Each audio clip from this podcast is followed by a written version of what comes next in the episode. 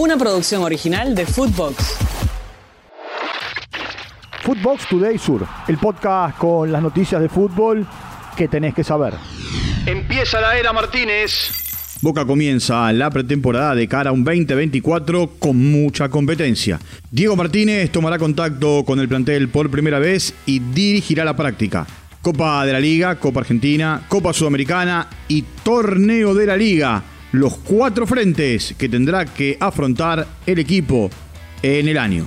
Ever Banega acelera su llegada como jugador libre desde Arabia y Cristian Lema resuelve su salida de Lanús para sumarse a Boca. Mientras tanto, empieza la negociación con Unión de Santa Fe por la llegada de Kevin Zenón. Juan Román Riquelme es el presidente de Boca ya en funciones y el indio Solari habló por qué le dio su apoyo durante la campaña electoral. Esto dijo el líder de los redonditos de Ricota. Sí, claro, pero no porque solamente porque ha sido uno de los jugadores, quizá el que más me ha, me ha, me ha gustado a mí, ¿no?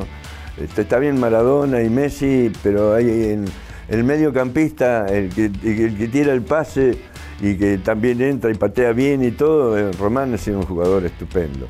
Pero encima es un tipo que, yo no defiendo códigos, pero en el caso del fútbol sí porque se trata de eso, no se trata de otra cosa. Escudo internacional.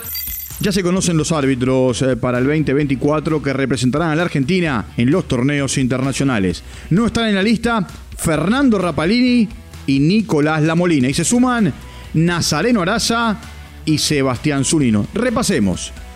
Facundo Tello, Yael Falcón Pérez, Darío Herrera, Nicolás Ramírez, Andrés Merlos, Leandro Reigilfer, Pablo Chavarría, Fernando Espinosa, Nazareno Araza y Sebastián Zunino. Y también se dieron a conocer los 10 árbitros que serán parte de El VAR.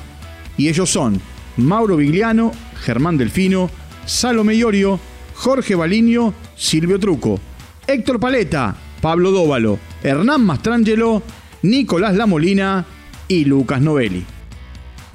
Hincha de.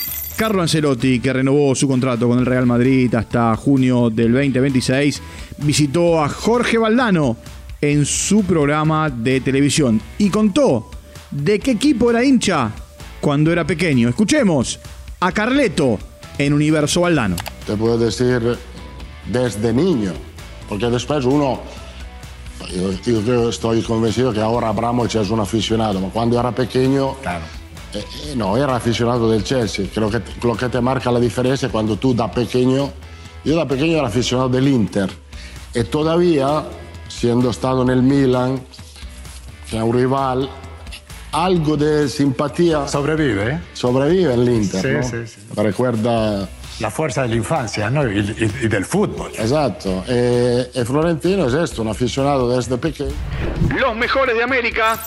Germán Cano fue elegido como el mejor jugador 2023 y Fernando Diniz como el mejor entrenador en los premios que entrega anualmente el diario El País de Uruguay. También se dio a conocer el 11 ideal del año que ya terminó.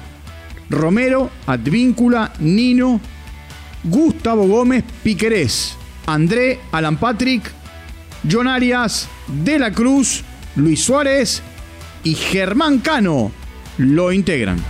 Liverpool puntero. En la continuidad de la fecha 20 de la Premier League, el Liverpool ganó a Newcastle 4 a 2. Darwin Núñez y Luis Díaz jugaron 63 minutos cada uno siendo titulares. Alexis McAllister entró los últimos 26 minutos en el partido, mientras que en las urracas Miguel Almirón fue suplente y entró para jugar el último tramo, es decir, 37 minutos. En la tabla, Liverpool tiene 45, Aston Villa 42, el Manchester City con un partido pendiente 40, al igual que el Arsenal. Tottenham tiene 39 puntos. En la jornada de hoy, West Ham United y Brighton cerrarán la fecha. Footbox Today Sur.